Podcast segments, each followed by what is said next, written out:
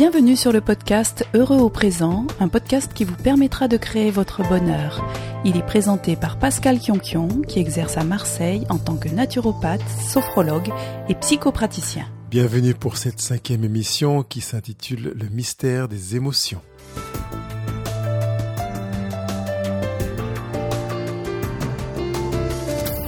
Et c'est reparti pour une émission des plus passionnantes. Le sujet que je vais aborder avec vous ne me rajeunit pas, mais, j'assume complètement mon âge. Voilà. Alors j'ose dire, euh, sans être gêné, que j'ai découvert ce sujet en 1992. Ouais, je sais, c'était le siècle dernier. Et alors, hein Et pour ajouter quelques cheveux blancs à cette expérience, il faut dire que il s'agit d'un sujet qui date des années 50. Avant cette découverte d'Albert Ellis, qui est un psychologue américain, aucune méthode euh, n'avait vu le jour avec autant d'efficacité que celle qu'il a mise au point. Euh, il a appelé sa méthode Relational Emotive Behavior Therapy. Ah, J'ai fait un effort pour le dire en anglais bien, hein, ça, ça brille. Hein. Bon, euh, en français, ça donne la thérapie émotivo-rationnelle. Si vous jetez un œil rapide sur Internet, vous trouverez son livre qui porte un nom assez proche, hein, qu'il a écrit avec Robert Harper, qui est un psychiatre américain aussi, et ils l'ont appelé la thérapie émotivo-rationnelle. Pour vous donner un avant-goût, voici une citation tirée de ce livre. Les gens peuvent mener une vie plus enrichissante, plus créative et plus satisfaisante au plan des émotions en disciplinant leurs pensées. Avant de, de, saisir la puissance de cette citation, il est important pour moi que je vous dise combien la révolution de Albert Ellis a été forte.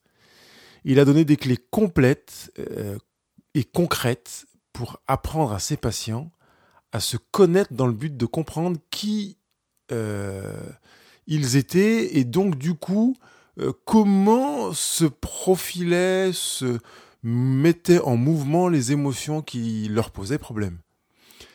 Jusqu'à Albert Ellis, on avait tendance à penser que les événements étaient la cause des émotions.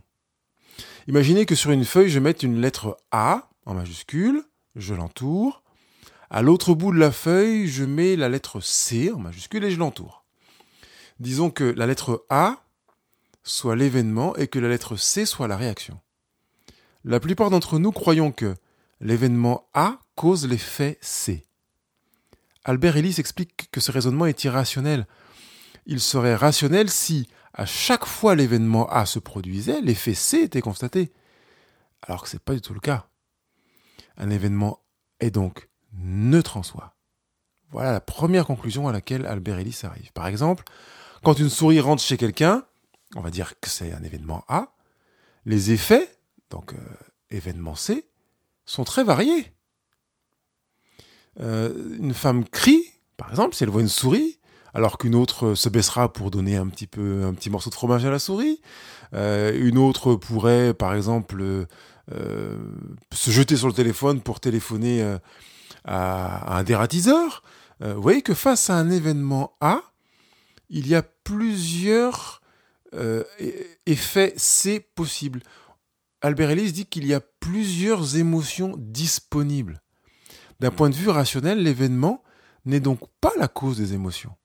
Le gros du travail de Albert Ellis est de rajouter l'effet B, notre manière de réagir ou d'agir en disant que cette manière de réagir ou d'agir se fera en accord avec les pensées qui sont les nôtres. Du coup, il explique que c'est pas l'événement qui est la cause de notre émotion, mais l'idée qu'on se fait de l'événement. Je me souviens que lors de ma première formation sur ce sujet, j'arrêtais pas de me répéter en boucle rien n'a le pouvoir de me mettre en colère. Alors si je reprends l'exemple de la souris, la femme qui crie a un système de pensée qui s'est construit sur la peur. Euh, la deuxième femme, qui se baisse pour nourrir la souris, a des pensées qui n'ont rien à voir avec la précédente. C'est très interpellant. Si je prends un exemple plus proche de ce qui est susceptible de, nous arriver ou de vous arriver, votre patron entre dans votre bureau et vous dit que vous êtes euh, une incapable. Comment réagiriez-vous? Si vous pensez que votre patron exagère parce que vous savez que votre travail est correct, vous aurez une toute autre réaction que si vous pensiez que ce boulot était trop dur pour vous. Euh, pour ne pas être binaire, j'ajouterai une pensée supplémentaire. Vous pourriez donc euh, aussi vous dire que votre patron passe par un mauvais moment. Il ira mieux demain. J'aime cette citation d'Albert Ellis. Il dit Les plus belles années de votre vie sont celles pendant lesquelles vous avez décidé de vos problèmes. Vous avez cessé de blâmer votre père, l'écologie ou le président. Vous avez réalisé que vous contrôliez votre destinée. Quand vous comprenez bien la méthode de la théorie émotivo-rationnelle, la vie prendra une nouvelle tournure. Et Albert Ellis euh, mérite tous nos remerciements parce que tout à coup, des horizons vont s'ouvrir devant vous. Vous ne penserez plus que vous n'allez pas bien parce que vous vous êtes levé du mauvais pied. Vous ne penserez plus non plus que quand il fera beau, vous irez mieux. Vous ne vous projeterez plus en pensant que quand vous aurez déménagé, les choses iront mieux, ni même que euh, euh, les choses iront mieux dans quelques temps. Grâce à cette méthode, euh, vous aurez en main les clés de la gestion de vos émotions. Et les grandes sociétés de marketing émotionnel qui se développent considérablement ne diront pas le contraire. Hein. C'est avec nos émotions que nous prenons nos décisions. Contrôler nos émotions, c'est contrôler nos décisions. Bon, maintenant, comment pouvez-vous contrôler vos émotions? Alors, je vais me baser sur une approche modernisée de la méthode d'Albert Ellis pour répondre à cette question. Elle a été pensée par Brooke Castillo, qui est directrice et fondatrice d'une école de, coaching aux États-Unis. Elle s'est inspirée du travail d'Albert Ellis, sans aucun doute, hein, tellement la proximité est importante. Et avec ça, elle a fondé ce qu'elle appelle une méthode et elle l'appelle la méthode de l'indépendance émotionnelle. Alors son approche modernisée définit cinq étapes. Elle donne les circonstances, les pensées, les émotions, les actions et inactions, et enfin les résultats. En les personnalisant un petit peu, moi je dirais qu'il y a les événements, ce qui nous arrive, ce que l'on vit, les pensées, et j'ajouterais les croyances et les valeurs, ensuite viennent les émotions, puis les actions, inactions et j'ajoute réaction. J'ajoute les réactions qui sont des actions encore moins réfléchies que les actions en fait. Et enfin les conséquences. Elle mettait les résultats. J'aime bien la notion de conséquences. Donc je résume. Les événements, les pensées, croyances, valeurs, les émotions, les actions, inactions, réactions et les conséquences. Euh, je vais prendre un exemple. Si vous ressentez de la colère en voyant que l'aile de votre voiture est enfoncée, par exemple, vous, vous saurez que ce n'est pas l'événement, l'aile enfoncée de la voiture qui est la cause de votre colère, grâce à la méthode de l'indépendance émotionnelle ou basée sur celle de Albert Ellis. Vous saurez que la colère est une émotion en lien avec les pensées que vous avez. Tout votre fonctionnement émotionnel repose donc sur vos pensées, vos croyances et vos valeurs. Du coup, quand vous ressentez une émotion ennuyeuse, vous pouvez vous demander pourquoi. Cherchez à comprendre pourquoi vous ressentez cette émotion. Le sujet n'est pas d'aller trouver un coupable en disant que c'est parce que votre papa fonctionnait comme ça, ou identifier un autre responsable à blâmer. Souvenez-vous de la citation d'Albert Ellis hein, qui disait que sa méthode avait comme avantage de cesser de blâmer sa mère, l'écologie et le président. La question du pourquoi n'a rien à voir avec votre passé, même si on pourrait y trouver des causes. La question du pourquoi porte sur votre présent. Pourquoi, là, maintenant, vous ressentez ça? Vous avez besoin de chercher dans vos pensées, vos pensées présentes. Pourquoi là maintenant vous pensez ça? Qu'est-ce qui déclenche cette pensée? Quel phénomène en chaîne fait que face à tel ou tel événement, vous ressentez telle ou telle émotion? Et la réponse est toujours la même. Vous ressentez telle ou telle émotion parce que vous avez telle ou telle pensée. Prenons l'exemple de cette femme invitée dans un restaurant chic par son mari pouvez imaginer l'ambiance, les tables, le très beau restaurant, et vous imaginez qu'elle pense que son mari est un homme extraordinaire. Alors elle va euh, être euh, touchée par une émotion en arrivant au restaurant, et si elle pense que son mari est un salaud qui tente de se pardonner, vous imaginez que l'émotion sera complètement différente alors qu'ils vont dans le même restaurant, en couple, ensemble, avec la même voiture au même moment. Si elle trouve que son mari est dépensier, euh, et que c'est pénible, d'avoir un homme dépensier, elle aura une toute autre émotion. Vous voyez que pour la même situation, même événement, les pensées de la femme vont déterminer ses émotions et chambouler la suite des événements. Je dis de la femme, attention messieurs, c'est aussi valable pour les hommes. Hein. Cette femme peut choisir ses pensées. Et en fonction de ses pensées, ses émotions et ses actions vont suivre. Et ça va donner un résultat qui sera vraiment différent. Des conséquences qui n'auront rien à voir. Cet exemple, pour moi, il est très aidant pour euh, aider à saisir l'importance de l'impact des pensées.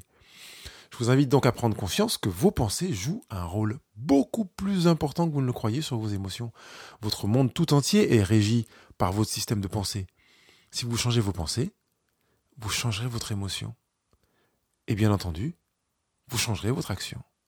J'ai envie de résumer cette idée de manière très simple pour que vous puissiez l'emporter avec vous euh, et facilement le mémoriser en disant ressentir autrement, c'est agir différemment. Est-ce que vous réalisez la force de la méthode de Albert Ellis? Vous imaginez l'impact qu'elle peut avoir dans votre vie si vous la mettez en pratique? Vous vous rapprocherez de celui ou celle que vous voulez devenir, laissant derrière vous ces, fonctionnements, euh, euh, réflexes et réactions habituelles? Je vous garantis que vous serez assuré d'avoir les outils nécessaires pour ne plus subir la vie, mais pour choisir votre vie. Non seulement vous en bénéficierez, mais votre entourage en profitera aussi. En début d'émission, je vous disais qu'Albert Ellis disait que les gens peuvent mener une vie enrichissante, plus créative et plus satisfaisante au plan des émotions en disciplinant leurs pensées. Eh bien, c'est tout à fait vrai. Comme disent certains, c'est la vérité vraie. Je ne vais pas chercher à vous prouver que cette affirmation tient la route, puisque c'est vous qui en ferez l'expérience dans votre propre vie. Vous allez finir par arriver à vous dire c'est la vérité vraie. Tenez, avant de vous laisser, je vous donne un dernier exemple qui fait que vous pourrez vous dire c'est la vérité vraie. Imaginez que dans votre euh, corpus de pensée, vous avez celle-là. Je trouve que les voitures rouges ont la classe. Qu'est-ce qui va se passer dans votre journée de demain? Bien sûr, Bien sûr, vous allez voir beaucoup de voitures rouges. Vous avez compris.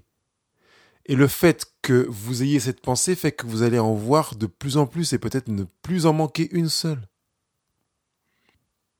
Lors de prochaines émissions, je vous donnerai les moyens de prendre conscience de vos pensées. Vous verrez que c'est un exercice bénéfique et qui vous servira pour la vie. En attendant, j'attends vos commentaires et vos expériences sur le site heureuxprésent.com au sujet de cette question sur les émotions que vous avez peut-être découvertes aujourd'hui. Et surtout partagez ces émissions avec des gens qui en ont besoin autour de vous. Je compte sur vous et sans doute que eux aussi comptent sur vous. Je vous laisse et je vous dis à la semaine prochaine. Bye bye.